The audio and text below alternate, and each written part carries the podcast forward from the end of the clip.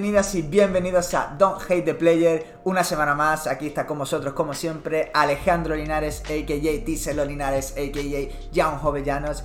Y estoy aquí otra vez con mi inseparable Psyche, mi Spanish Worldwide R&B Thug. Adri, ¿qué tal? ¿Cómo estás? Que hoy haciendo más eh, justicia que nunca ese apodo, porque el programita de hoy viene, si, si hubiese un sello me lo pegaría en la frente, porque es denominación de Adri Origen. R&B Seal of Approval y como no podía ser de otra manera, si hay podcast especializado en RB, tenemos que contar con nuestra eh, Spanish eh, RB Queen. Queen. Exacto. DJ Set. Claro, con, con Clara, a.k.a. Drizzy Claire, a.k.a. la mejor amiga de Borja Iglesias, a.k.a. la DJ más exitosa de toda España. ¿Qué tal, Clara? ¿Cómo estás? Por favor, me encanta esta presentación. O sea, me lo voy a escribir y lo voy a poner, pero para el principio de todos los sets. Vamos. Total, está más over ahí que. Claro, te, damos permiso para que cojas este sample. Uf, pero vamos, de una. Bueno, pues para empezar, o sea, ¿qué, tal, literalmente? ¿Cómo estás? Porque, bueno, desde la última vez que viniste al programa han pasado tres o cuatro cosillas, ¿no? Eh, estoy despierta, que no es poco, te lo digo.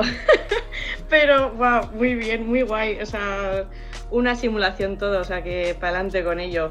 Bueno, aquí la Clara que empezó siendo haciendo sus mix, eh, que era unas cosas que cuando empezó aquí, el primer programa, estaba empezando dando sus primeros pinitos, sus primeros DJ set y ahora un fenómeno, pero lo digo de verdad, un absoluto fenómeno. Claro, claro, o sea, posiblemente estamos hablando de una de las DJs con más proyección de, toda la escena española. Estamos aquí ganándote un poquito la píldora, haciéndote la pelota para que te acuerdes cuando seas famosa. total, ¿eh? Siempre me acordaré de vosotros, vamos, lo digo. y además con un estilo muy particular y muy, eh, digamos, reconocible y que tiene también un poco que ver con lo que vamos a hablar porque el RB, pues, no solo forma parte de tus gustos musicales, sino también de tu trabajo hoy día.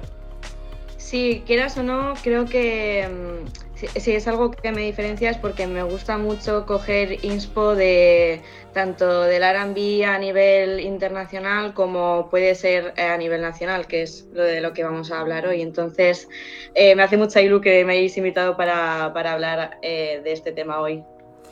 Pues bueno, como esto es un programa con RB Toxic of Approval, empieza tú a, marcar un poquito el, ritmo. Claro, yo eh, eh, cuando hice la escaleta, lo primero que puse es de dónde venimos. Y de dónde viene el RB, pues ya lo hemos hablado mucho. Claro. Ya no nos vamos a poner aquí a hablar del soul, de Marvin Gaye, de Aretha Franklin, porque ya lo hemos hecho. y Vamos a autorreferenciarnos y a decir que escuchen nuestros podcasts anteriores. Efectivamente, que ya tenemos aquí una, amplia gama. Pero sí yo quiero hablar de, la, de, los primeros pinitos que se hizo de RB aquí en España. Y quiero hablar de, Hemos hablado ya también de la figura de, Flavio, pero quiero que hablemos de Flavio Rodríguez porque a mí me parece sin duda a nivel RB posiblemente la figura más reconocible de esos early RB.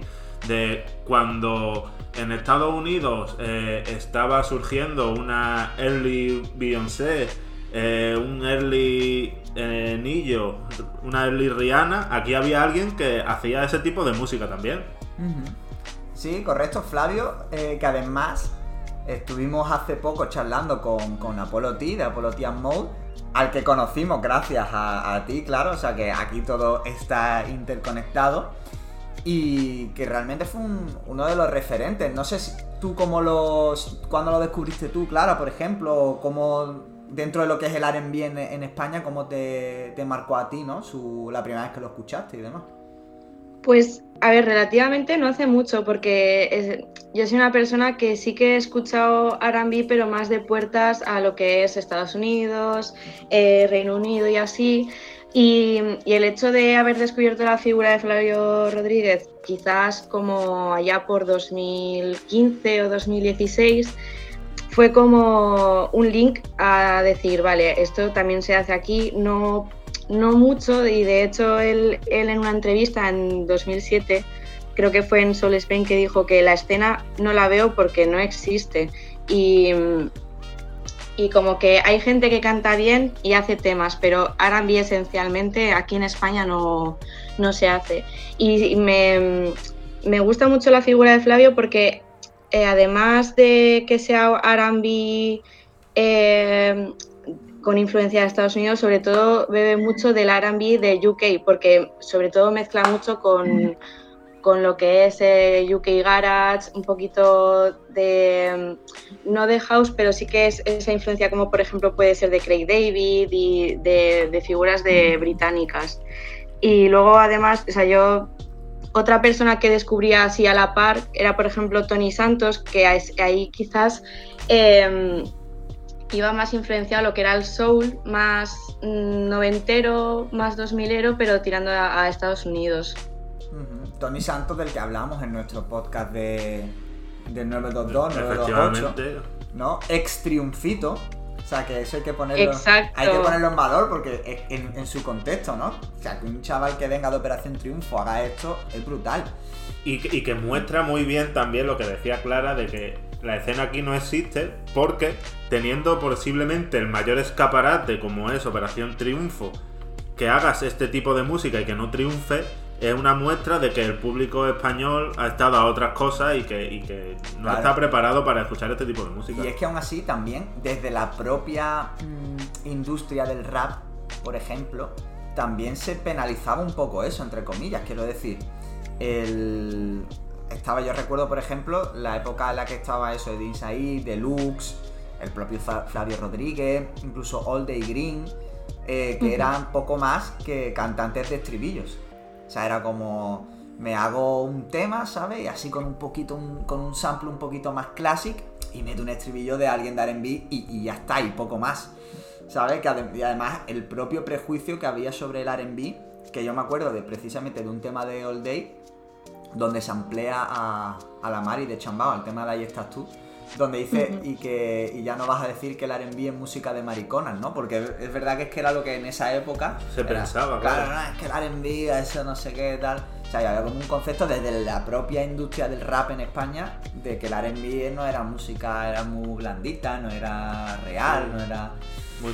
Claro, yo cogía un poco el esquema que, que se hace en Estados Unidos de es un tema de rap y un estribillo más melódico R&B y aquí es que sobre todo era eh, boom bap clásico mm, y como mucho, pues eso, si podías meter a una voz femenina incluso o una voz un poco más melódica para un estribillo y gracias, o sea, no, no había mucho más. Claro, es que era un espacio reservado, ¿verdad? Para la gente que sabía cantar y para las mujeres, parecía que claro, claro. eso, una voz femenina.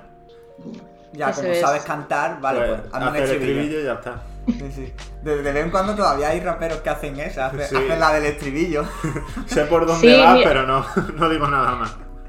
Por ejemplo, eh, un, ejemplo así, ya tirando un poco a la ciudad, pero por ejemplo, la figura de Alba que mm, junto con Lex Luthor que hacían esos samples, Em, con influencias de R&B y tal, pues ella aprovechaba muchas veces a meter esas melodías y tal, sobre todo con, temas de Sharif y tal, estaba muy bien.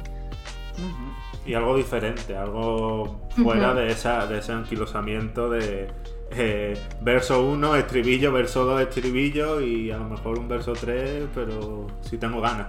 Claro, exacto, exacto. Eh, o, un bueno, si ya si estabas demasiado generoso, un puente y, le dejabas el puente a la al, o a la cantante, ¿no? Pero yo en esta primera en, esta primera parte sí que quería dejar constancia de, para mí dos trabajos que son fundamentales y uno ya hemos hablado de, de Flavio Rodríguez como es para mí el que el mejor disco que tiene, que es el Flavio Luz, que me parece, o sea, a nivel RB, me parece que es una locura, que tiene de los mejores temas que se han hecho en este país de RB. Y el que posiblemente sea el mejor disco de RB de este país, eh, ahora tendría que ya ponerme a debatir con lo que ha ido saliendo en los últimos años, pero que es onírica de Dine Said, que tú ves en el año en el que se hace, 2003, y dice, ¿cómo estaba tan adelantado este tío con todo lo que se hacía aquí? Es un disco que yo mm, no escuché mucho de, primera, obviamente, porque cuando salió yo tenía nueve años, literal, entonces no escuchaba. Pero es un disco que me ha ido ganando con el tiempo y que me parece pues un auténtico pionero y que si se quiere hablar de RB en España, pues no se puede perder esta figura que me parece fundamental y que habla mucho de lo que hemos, eh, o sea, dice mucho de lo que hemos hablado varias veces tú y yo, y es que al final el camino está lleno de cadáveres, claro. que para que triunfen otros se tiene que quedar gente atrás y sin duda, pues Dines Said es posiblemente la figura más representativa de esto que comento, como puede ser Jaco en el rap, hmm. y que lo que es peor, todavía no se le está dando bola, porque a Jaco hay mucha gente que dice que le influenció, de Dines Said se habla poco, pero ya veremos como dentro de cinco años pues se hablará de él como se habla de Jaco o de cualquier otro. Sí, como ahora, por ejemplo, se habla de Chiri Vegas, en plan, influencia de Chiri Vegas, ¿sabes? ¿Y, y cuánto, los cuatro gatos que escuchábamos a Chiri Vegas en, en 2007, 2008, ¿sabes? Y, O Lil Wayne, mejor rapero de la historia, ¿no? Claro, claro. Oh, por favor. Como, Macarrones con tomatico check, aquí casi, ¿eh? Como dijo, este, como, como dijo Jaco Muñoz, precisamente estamos en el lado equivocado, pero en el bando correcto. Efectivamente. siempre, siempre, siempre así. Bueno, y ahora, ah, después de esto, estamos hablando de álbumes que se crearon 2003, 2002, 2007, 2008. Hay un tiempo, digamos, de solar, de auténtico solar, que pone de manifiesto lo que decía Flavio, que ha comentado Clara, de no hay escena, porque es que no hay escena. Pero a mí hay un punto clave que es donde yo veo que se empieza a de verdad mm, hacer el caldo de cultivo para todo lo que ha venido después que es cuando se unen eh, BNMP y Finis y sacan ese maravilloso disco que es El Dorado. El Dorado. Para mí es el punto de partida de, todo lo que viene después. No sé cómo lo veis vosotros. Sí, quizá sí, o sea, es que claro, había ya como eso, como previamente BNMP ya estaba dándole, Fines estaba ya sacando sus cositas, pero sí, quizá sea como el momento en el que sale a flote otra vez esa escena de la que hasta, el propio Flavio se había aburrido después de sacar Ego en, 2012 creo que fue o 13 ya no había no se supo nada de él y, como que volvió un poco al redil posteriormente precisamente gracias a, BNMP no sé cómo lo ves tú Clara. No, no, la verdad es que estoy bastante de acuerdo. De hecho, eh, el hecho de que BNP, BNMP, perdón, eh, al fin y al cabo es lo que en Canarias tiene unas influencias en, tanto en África como en Latinoamérica que ha hecho, que pues experimentaran con ello y encima la gente, el público lo, haya visto con buenos ojos, aunque costara, pero se ha visto bastante bien. Ya no solo por eso, sino porque combina un poco eh, lo que es el RB con quizás más eh, la, sonidos más latinos, más africanos y eso hace que sea mucho más llevadero, quizás para otras personas. Y bueno, sí, sobre el dorado. Eh, 2017. Claro, 2017. Primero, eh, 922 and Hairbreak, ese single que sale, ese primer single que sale, remix del tema de, de Cruz Cafuné y, que bueno, mete ya ahí a, a Jesse Baez, mete creo que salía a Santa, Santa Bandida, Santa Bandida que el Ultra, ¿no? a, mí me parece como la, punta de lanza y algo que considero que, hay que remarcar y que es importante decir por cómo han cambiado las cosas es que, por ejemplo, teníamos a Indigo Jams y a Choclock, que eran los dos eh, más RB de BNMP, ¿no? Porque Legacy, aunque Legacy y Cruz Cafuné eh, hacen muy buen RB, tiraban más eran más raperos, pero ellos dos como que eran más puramente RB, empiezan eh, full inglés. O sea, con BNMP, con el proyecto BNMP, Choclock y Indigo Jams están full inglés. Y no es hasta más adelante cuando empiezan a soltarse, cuando empiezan a hablar, a, a hacer en español, a hacer RB en español, y es, y yo creo que en el dorado, gran parte del disco es eh, donde empiezan ya como a soltarse un poco en ese sentido. Era justo lo que iba a comentar, y cuando tú hablabas de, por ejemplo, Olga y Green, era algo que yo, que yo veía mucho y que muchas veces pasaba y era como tratar de forzar eh, que el RB tiene que ser en inglés porque así lo hemos... Bueno, a ver, también es que él es de ascendencia estadounidense, entonces se lo perdonamos. Sí, pero eh, no sé, es como... Te puede salir bien como Kid Keo, que ahora de repente pues pegó el éxito porque hablaba inglés como ninguno, pero te puede salir mal como que para escuchar R&B en inglés ya tengo a los referentes en inglés, ¿sabes? Entonces yo creo que algo que ha pecado de la, eh, en, la, en la cultura RB de este país y es no, atrever, no atreverse a coger el sonido, pero a contar lo que tú sientes en el idioma que tú sientes. Siempre hemos hablado de lo importante que es el idioma donde tú te manejas para contar tus emociones, porque no suenan igual en otro idioma. Entonces yo No. creo que es algo que ha fallado.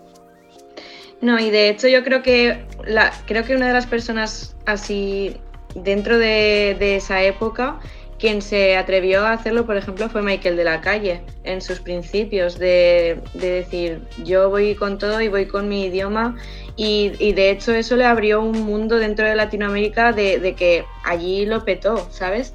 Porque la, la gente está un poquito más in en ese sentido que igual aquí en España. Es, es algo que te ha adelantado porque yo iba a hablar de, de, de Michael de la Calle como el primer artista viral de, de RB Sí. puro en eh, que- España. en España y precisamente haciendo covers, que fue algo como eh, muy bestia porque es adaptar lo que se hacía allí precisamente al lenguaje de aquí, que es lo que justo estaba reclamando y algo que a la gente le gustaba y que se ha visto en la propia carrera de, Michael de la Calle, cuando empezó a hacer lo que hacía todo el mundo, empezó a hacer más reggaetón, a juntarse con cantantes más reggaetoneros, pues como que digamos el público le dejó un poco de lado en el sentido de que no tuvo los números de antes, sus grandes hits son hits mucho más R&B. Eso sí, en festivales están todos los del mundo, ¿eh? Sí, sí, no, No hay festival donde no esté Michael de la calle y yo que me alegro. King of Festivals. Efectivamente. Así es. Y, otra persona también, pues ya estirando Latinoamérica allí, es Jessie Baez, que también empezó haciendo covers de, por ejemplo, de Party Next Door y, y así. Y, joder, está muy guay porque es lo que dices, el idioma hace mucho. Y, y si- a- y si ya sientes cuando una canción está en inglés, el, el hecho de poner las palabras en algo que tú tienes día a día es, es otra cosa, es otro rollo. Y vamos a analizar el dorado ya así, en profundidad, Claro, a- antes quiero, no quiero dejar pasar la- el chiste que se me ha ocurrido. y era que cuando han dicho que, que- que Michael de la Calle está en todos los festivales del mundo, he querido lanzar la pregunta de ¿quién, quién gira más, Michael de la Calle por festivales o Clara en fiestas pinchando? Pues, pues está, está- está complicado, ¿eh? O sea, vamos a tener que ponerle a, a Clara una pulsera de estas en el pie para ver todos los kilómetros que hace, porque, madre mía. Bueno, oye, coincidí con él en, en octubre, creo que, en- a ver, no, no presencialmente con él, pero en el line-up con él y estuvo muy guay, era como, qué recuerdos, la verdad. Como la- Qué pena que no cantara cierta canción de a cierta marca que me encanta. actual de transporte por España y ya está, no digo más. Bueno, bueno. Ahí ha a- quedado la referencia Claro, para el que entienda. Para el que, el que sabe, sabe y real entienda real. Eso es. Y ahora continúa. Y vamos por el dorado, ¿no? Sí. Está siendo Sí. esto hoy, está siendo esto hoy un poco caótico, ¿eh? Como, o sea, seña de identidad de este programa y, Claro. y de la vida de Clara también, o sea, aquí- eh, Real. Pues vamos a hablar del dorado, que a mí me parece, o sea, un disco fundacional, así te lo digo. O sea, cuánto talento junto hay en un disco y es difícil, y es difícil que pase, ¿eh? ¿Podríamos decir que eran los Vengadores del RB? Pues posiblemente, ¿eh? O sea, yo pienso en todo lo que ha venido después de manera individual eh, en las carreras de, de, de de Jesse Baez, de Choclo, de Girl Ultra. Es verdad que Índigo, Santa Bandida, pues han quedado un poco más por el camino, están como más con la pista perdida, pero es una locura. Y es verdad que no tienen, digamos, un, un- el álbum no es un álbum conceptual, por así decirlo, a nivel de, de historia, pero sí de sonido. Y eso es algo que me parece muy importante. Que siempre hemos hablado de álbumes conceptuales, pero de concepto, digamos, lírico, pero también puede haber un álbum conceptual eh, Claro. de sonido. Mm, así rápidamente, Clara, ¿cuál dirías tú que es tu tema favorito de ahí? Uf, a mí me flipa mucho la de labios y la de sabor. O sea, yo creo que es la que Iba a decir las dos de las mismas dos, tío. ya empezamos. Estamos leyéndonos la mente conexión, pero siempre, ¿eh? Eh, Joder, es que Labios es tremenda, ¿eh? O sea, Labios es... Yo me tengo que Es quedar con. Me tengo que quedar con 922 en Hairbreak. Porque la original me flipa y esta no va a ser menos. Y, y- y a mí bailar me gusta mucho. Joder, también. Pero es que claro, tío, es que... Es que todo el Sí. disco, o sea, Sí, porque, no, a ver, porque claro. Rihanna es buenísima también. Claro, son vibes como que lo que habéis dicho, ese concepto quizás de más sonoro que en cuanto a un concepto de, eh, de algo como tal, está muy bien, porque es, una es un recopilatorio, pero es como que tiene sentido ese recopilatorio. totalmente, o sea, como que está, muy bien, está muy bien planteado, incluso el tracklist está muy bien eh, situado, ¿no? o sea, como el orden de los temas y demás, yo que yo creo que es algo básico el videoclip de, de que, que de sensacional. es que salen ellos haciendo de niños chicos. niños chicos haciendo de ellos, sí, sí, sí. Guau, terrible, ¿eh? O sea, es que está muy bien, muy bien pensado todo y, y en muestra en 2017 que lo que se venía haciendo era ya, pues eso, eh, de la fuente donde se decía que todo era trap, ¿sabes? Que lo mismo era trap de la mm. fuente, que Z Tangana, que Recycle, que Kid Keo, todo, todo era trap. Pues esto no, esto es RB y RB puro. Y, además, yo creo que entronca también un poco, ¿no? Con, la escena latinoamericana, también es un punto de fusión con la escena latinoamericana que, estaba también en ese momento en alfa. Efectivamente. Y que, y que sin duda yo creo que lo tenían mucho más claro tanto el público de allí como los artistas de allí en, que el RB era un terreno por explorar y se lanzaron mucho más. No sé, ¿cómo lo ves tú, Clara? Claro, a ver, también es verdad que en Latinoamérica las referencias quizás son, están más cerca y que, de quizás aquí en España. Aquí no tenemos como una referencia clara, a no ser que sea, pues eso, Flavio o así. Entonces, la conexión que tuvo eh, BNMP con, con, lo que es Latinoamérica, yo creo que abrió a que se pudiera conectar más, más eh, y ya no es eso, de, explorar otros sonidos, además del R&B puro como, puro, pero como se conoce, quizás. Claro, sí, sí, o sea, como género por sí, ¿no? ¿no? como un estribillo dentro de o una melodía dentro de. Exacto, sí, eso es. Es que incluso los grandes artistas mainstream latinoamericanos tienen mucho más sonido mucho más cercano a ese R&B que los de aquí. Aquí es muy difícil, no sé salvo la colaboración de Bisbal con Rihanna, ¿qué tiene de o la de o la de Alex Ubao con Craig David.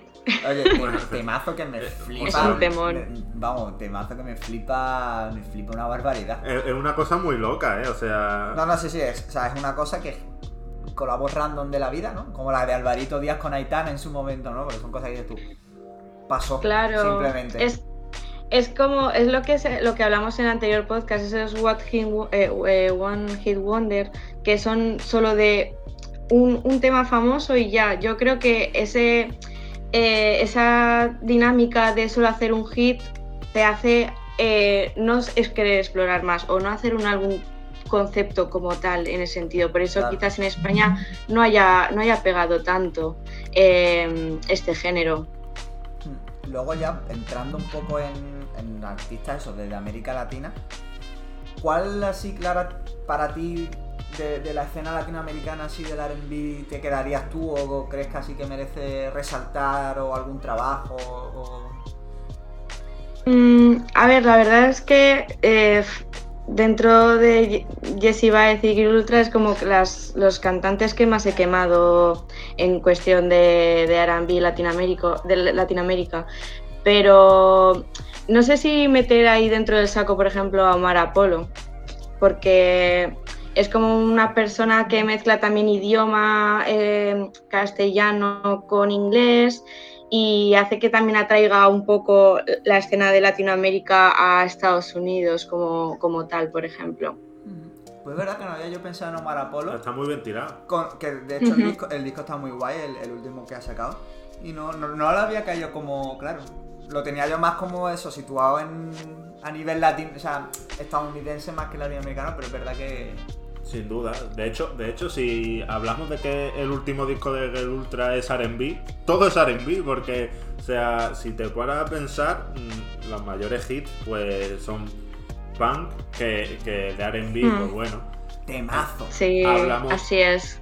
Bombay, que Bombay es todo, menos RB, tiene ese sonido más houseero, por así decirlo.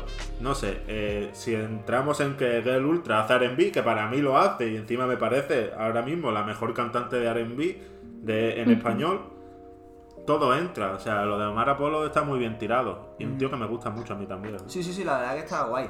Yo, vamos, por, tirar el guiño a, este año, porque en, mi Spotify mm, rap ha salido eh, Jesse Baez, que creo que ha sido el top 3, porque el tema del disco de amor en español me lo he quemado una barbaridad.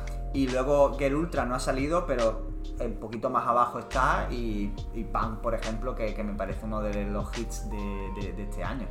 Yo quiero hablar de, un grupo que, es raro y eso, mientras que hablábamos de que se crearon los grupos como Five o Brown Niño, se separaron y ha quedado lejos, digamos, la boy band de RB. Yo quiero hablar de una boy band mexicana que es Aquí hay, aquí hay, que me parece que hacen una música chulísima que, les falta todavía un poco de reconocimiento, creo yo, porque es verdad que están como si hablamos de que el RB está, digamos, en auge, pero todavía no tiene reconocimiento, ellos están quizás en el segundo peldaño, no son tan conocidos como, como otros nombres que sí tienen eso, precisamente el nombre, pero que hacen una música muy chula y que yo recomiendo desde aquí. Claro, siendo el R&B como muy un género low key, mm, por así decirlo, a ver, un poco mal dicho, pero es como el low key de low key ese grupo, la verdad. pero bueno, yo creo que le quedan mucho camino a bien y, lo, van a, lo van a petar. Otra, por ejemplo, eh, la escena argentina eh, de R&B es me parece súper increíble. Por ejemplo, eh, te había aquí apuntado a Chita, que tiene además una colaboración del último álbum de Choclo, de la de Malvasía, está, es increíble. Y, otra chica que está viviendo aquí en España, pero, em, pero es argentina, es Simona, que esencialmente tampoco es R&B porque mete mucho bedroom pop, que se dice mucho indie, pero eh, es una chica que la verdad es que apunta a muchas maneras. Bueno, y ya que hablamos de Argentina y de algo que, que yo descubrí tarde porque es verdad que cuando sacó ese disco yo estaba a otras cosas, pero que sin duda me parece uno de los mejores discos que se han hecho de, de RB en, castellano y sorprende mucho por el nombre, pero no por lo que hizo. Y hablamos de Kazu con una niña inútil. Un disco absolutamente maravilloso y que me gusta mucho porque está concebido tal y como lo hizo. O sea, tú ves los nombres de los que se rodeó para hacer el disco y mm. dices, vale, quería hacer esto. ¿Por qué? Eh, las dos colaboraciones que tiene son Choclo y Chita. Dos cantantes que hacen lo que hacen, que hacen RB. Las producciones, pues más de lo mismo. Dano, se, se codeó mucho ahí con Dano. Dano, pero es que Dano sí, Dano es rapero, pero es que Dano sabe tanto de música que puede hacer lo que quiera. Exacto, Dano dice, tiene... tú, dice, tú quieres hacer un disco de country, pues llama a Dano que también te va a sacar las mejores instrumentales de country o de americana de, la historia, porque es así. Sí, sí, sí. Total, se, nota que es un trabajo mucho bajo lo que es el nombre de Mecen, que es lo que lleva Alex. Y también se Y claro, es que también Lex son, es, bueno, tanto Dano como Lex son don samples, ¿sabes? Es como te sacan un sample debajo de, la de, una piedra, pero vamos, así. Entonces, está muy guay y, que hayan trabajado con, ellos se nota mucho en, cómo es el trabajo final y cómo, cómo terminó el concepto de, de una niña inútil, pero como muy modosita, muy, no sé, está muy guay. Mm, y, una pena que no haya seguido por ese camino, de hecho, o sea... Yo es que creo que fue más como un, claro, ya fue un experimento que algo que quería hacer, algo que tenía ella, que quería hacerlo y que quedó ahí, pero me da mucha pena porque, joder, tío, o sea, es un disco tan bueno. Sí, sí. Ya, lo que pasa es que Kazu es como un artista tan versátil que, le da igual, o sea, le da, igual, dice, pues ahora quiero hacer esto, lo hago y en cuanto termine tiro a otra cosa. Y me da igual porque lo va a hacer igual de bien. Sí, y que además está enfocada ahora también, bueno, aparte de seguir con el trap, ¿no? Y, con el reggaetón, con colaboraciones además de mucho renombre, donde quizá tiene menos cabida este sonido más mellow del, del RB, ¿no? Porque está más enfocado ahora mismo en las pistas y en el, y en el baile por así decirlo. Pero la verdad que a mí, por ejemplo, de Aquí hay, Aquí hay, que es un grupo que, no he escuchado mucho nunca, pero este año, por ejemplo, la del Birthday ha salido en mi, en mi, en mi rap de, uno de los temas más escuchados en mi lista, porque me, parece un, un, temazo. Y bueno, y además que aquí en España está saliendo gente muy, muy potente y que nosotros además estamos teniendo la suerte de, de, traer aquí. O sea, que, eso se habla poco, ¿no? Quizá me estoy adelantando un poco, pero bueno, ya que estamos tirando, ya tirando de name dropping, ya, ya tiramos a eso y es en los últimos dos años, tres años, que había gente que lleva más tiempo haciéndolo. Los nombres que vamos a decir, hay muchos que tienen una carrera más larga, pero es como que en los últimos dos años se están empezando a formar un sonido, o digamos una, una escuela, por así decirlo, de nombres a que se pueden llegar al infinito y que están haciendo todo un sonido muy parecido, muy chulo y algo que no se estaba haciendo aquí. O sea, mm. cuando hablaba Flavio de que no había escena, ahora sí está empezando a haber escena, porque ya salen bastantes nombres eh, no sé, 10, 15, 20, que no pasaba antes y es maravilloso. Claro, y así a bote pronto eso, nosotros que ya los hemos mencionado antes, trajimos aquí a Apollo Tia Mode, eh, hemos podido charlar también con Reda Diouba, que, que también podíamos meterlo dentro de, esta escena R&B y bueno, muchísima gente de, Canarias, ¿no? Como Suárez, que ha estado, que ha colaborado también con Choco en el disco y que está acompañándolo en su gira. O sea que están siendo nombres muy, muy, muy interesantes.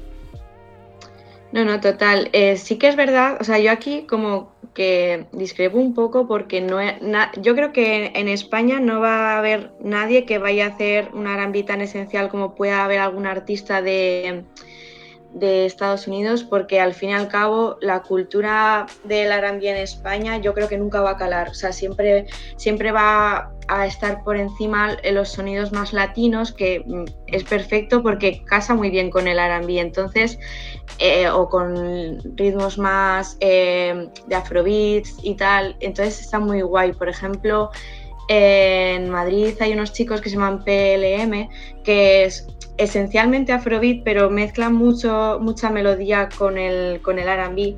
Y, y, luego, sobre todo, creo que lo dijisteis en la entrevista de Apollo T and Mode, de como que son dos escenas muy eh, marcadas, como es la escena en Cataluña y la escena en Canarias, ¿no? Creo que, creo que dijisteis.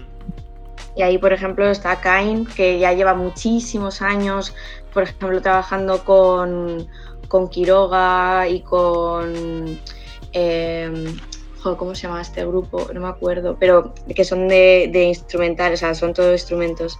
Y, Big Menu, puede ser. Big Menu, eso es, ahí, eso es. Y, dentro de esa escena, pues por ejemplo, Carlota Urdiales, por ejemplo, eh, Astrid Canales, que está ahora viviendo en Madrid. O sea, está muy guay. Son, o sea, además son, son chicas que llevan mucho tiempo ya aquí. Lo que pasa que es eso, que se nota que les gusta tener mucho. Eh, mirar otros géneros y poder fusionarlo con el RB. Y yo creo que eso es lo que enriquece, porque al final copiar el sonido americano tiene el recorrido que tiene y ya se ha demostrado eh, hasta la saciedad que eso aquí no convence, que, digamos, aquí tiene que haber un poco de dembow para que la gente, claro, para que o, se lo O incluso algo, eh, no sé, por ejemplo, eh, porque bueno, más allá de, la fusión con el dembow, con música más tradicional aquí, ¿no? Bueno, como Lauren Nine, como Julieta, que también son de allí de Cataluña.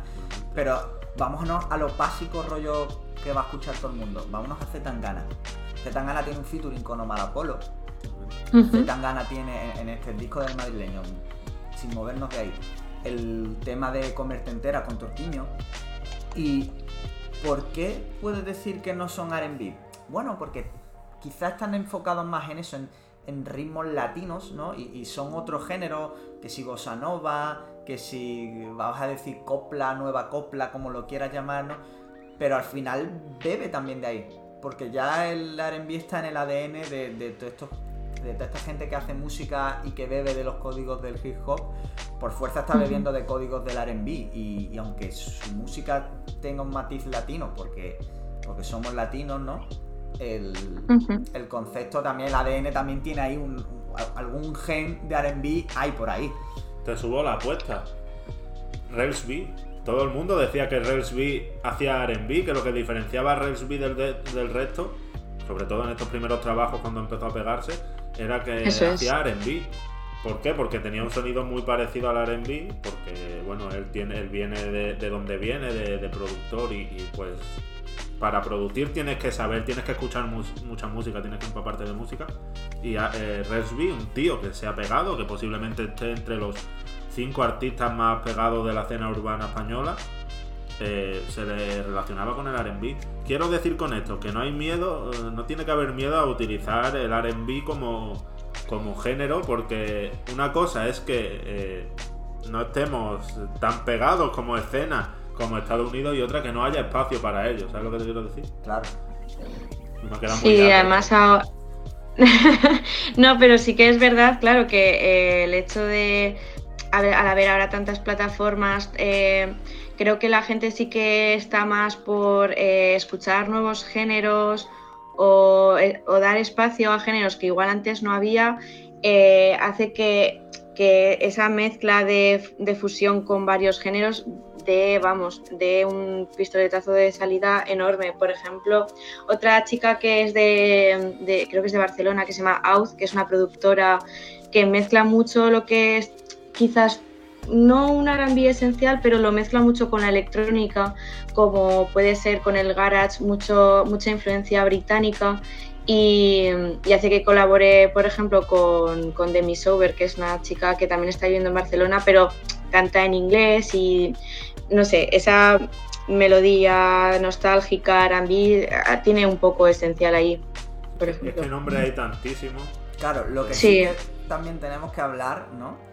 Quizá con un poquito más de, sorna o, de, socarronería, es de esos raperos eh, los que, se meten a entonar, ¿no? Porque creen que hacen RB. Es que, es que, es que es curioso y es un debate que mola mucho y desde aquí saludamos a The Real 2J, ¿no? Porque es una persona que yo he visto metiéndose mucho en, en, esos jardines y desde aquí le recogemos el guante y es un tema que nos interesa y es ¿por qué no todo es RB? ¿Y por qué intentar entonar no significa hacer RB? Claro, exacto. Yo aquí, por ejemplo, desde la perspectiva de alguien que, ha, que hace música y que ha entonado, y que, regular claro, y, que, no considero que hago R&B sino que bueno que, mi sonido puede que quiero sonar R&B pero que no es R&B en el sentido de que eso en Latinoamérica lo tienen muy claro en Latinoamérica o al menos en Puerto Rico sobre todo que es a quienes más lo escucho hablar está la, tienen el concepto chantear. Que a mí es un concepto oh. que me fascina y que yo creo que encaja muy bien en todo esto. En cuanto tú estás rapeando y simplemente tu flow eh, tiende más a, la entonación, a lo melódico, pero no dejas de estar rapeando. ¿Sabes? Entonces, eh, eh, y es lo que ellos llaman eso, un chanteo que no termina de ser que estás cantando, sino que simplemente estás pues como culebreando un poquito, meneándote en el flow, ¿no? Y jugando con eso. A mí es un concepto que me fascina porque yo creo que es ese limbo en el que mucha gente se mueve y, que, y que...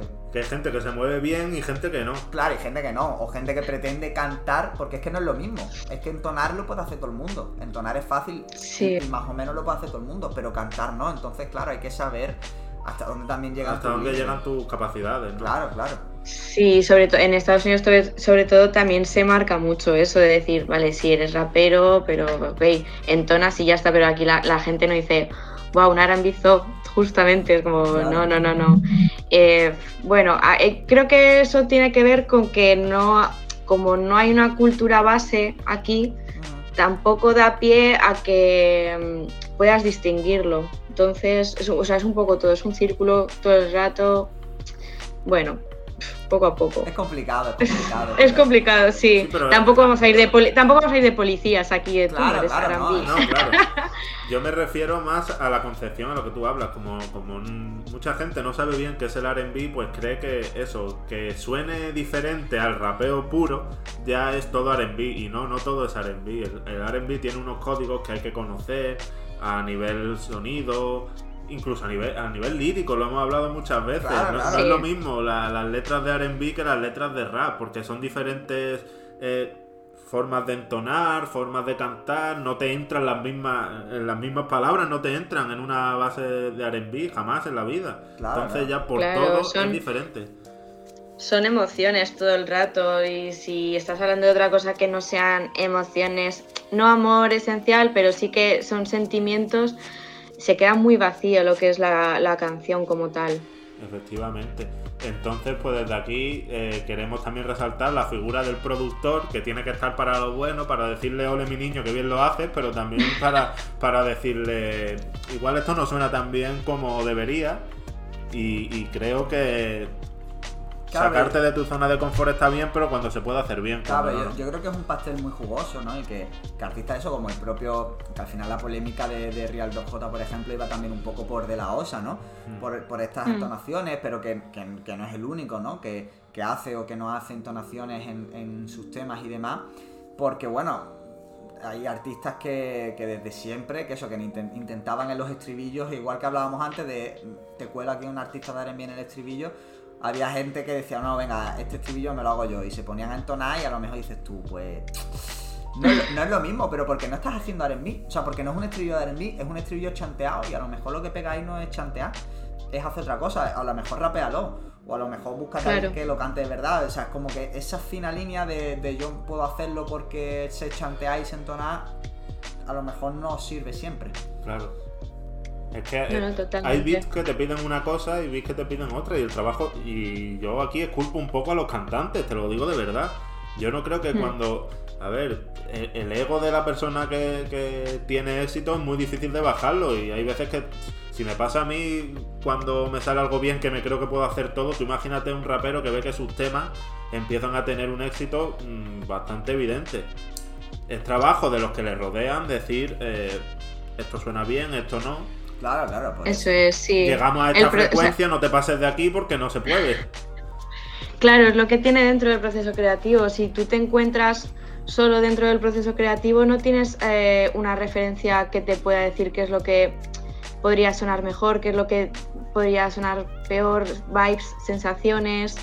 Entonces, bueno, poco a poco con, con esas cosas. Pero oye, no está mal de que no está mal esto que, que lo intenten, que lo intenten. siempre a favor de que la gente lo intente. Sale bien, sale mal, por lo menos ahí se abren caminos y se abren puertas. Bueno, y que, y que es, un, y que es eh, un indicativo más de que, de que eso, de que la gente también quiere escuchar estos nuevos sonidos y estas nuevas cosas. Claro, yo ahora mismo, no sé si queda algo por meter, algo, algo a debatir, porque si no quiero yo soltar una última perlita antes de sí, y, lanzar un eso y ya, y ya hablar del futuro del R&B, de qué esperamos. Pero, vale, por eso pues sí, yo voy a, antes de meternos en eso, yo voy a soltar un guante y es que, eh, como eso ya hemos hablado de muchos nombres, del futuro del R&B y demás, yo quiero decir que, bueno, allá con Muñoz, que siempre lo hemos mencionado y que lo vamos a mencionar siempre, creo que es una persona que entendió muy bien qué es R&B, qué no es, qué puede hacer y qué no puede hacer y que recomiendo muchísimo a todo el mundo que lo escuche. Y luego hay un chavalito del que ya no quedan muchos vestigios en la, en la red que se llama Kid Sun,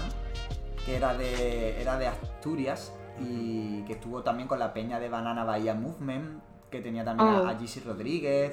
Sí, que esa gente en, eso, en 2013, 2014, donde el R&B estaba parado, esta gente estaban dándole a eso y, que a toda la gente de Banana Bahía, que... Kid era buenísimo. Claro, que mucha gente conoce a raíz de haberle hecho los remixes a, a Zetangana para el disco de 1015. Eh, esta gente hacía cosas muy guapas antes y que yo la, la, suelto ahí, ¿no? Un poquito. Y ya está, pues dicho queda, porque una, una influencia que, que sin duda pues merece la pena rescatar. Y yo quiero hablar de, de qué nos espera en los próximos años con esta proliferación de artistas que hacen R&B, que lo dicen y que, que están haciendo una apuesta porque ese sonido pues no se pierda aquí en España. ¿Qué creéis? Eh, ¿Creéis que llegará alguien al mainstream? ¿Es, algo, es algo... Yo creo que esencial, o sea, de un R&B de forma esencial, yo creo que no. Y, por ejemplo, aquí quiero destacar la figura de Odd Liquor. O sea, Odd Liquor es una persona súper versátil, pero que no deja de tener quizás esa pureza R&B, pero lo mezcla con muchos sonidos de la electrónica quizás. Y, yo creo que puede llegar, por ejemplo, al mainstream perfectamente. yendo por esos lares y de hecho es lo que creo que está ocurriendo con lo que es el futuro del R&B o lo mezclas con, otros estilos o, te va a quedar bueno, a muy pequeño, ¿no? Exacto, y eso que por ejemplo el, último álbum de Choclo creo que lo veo bastante R&B esencialmente y, es increíble el trabajazo que, hay detrás con, todo y la, el concepto que tiene de magua con miel y todo. Yo, eh, precisamente hablando de Choclo, que ha sido mi artista más escuchado del año en el, rap de Spotify, eh, disco de R&B clásico que me flipa. Yo he estado en su concierto aquí en Málaga y todavía creo que no hay público para el RB. O sea, me refiero a nivel de, cantidad, ¿no? Que, que hay gente que lo entiende, que le flipa, que le mola, pero que, que sin ir más lejos, o sea, Choclo que aquí en Málaga, yo estoy hablando de Málaga, aquí en Málaga metió a 300 personas y Cruz Cafuné, que es de su crew y que son súper cercanos, metió a casi 1000. Son diferencias ¿no? que, que, que, al final son normales, se entienden, pero que yo creo que, que con el tiempo van a, a, difuminarse esas barreras.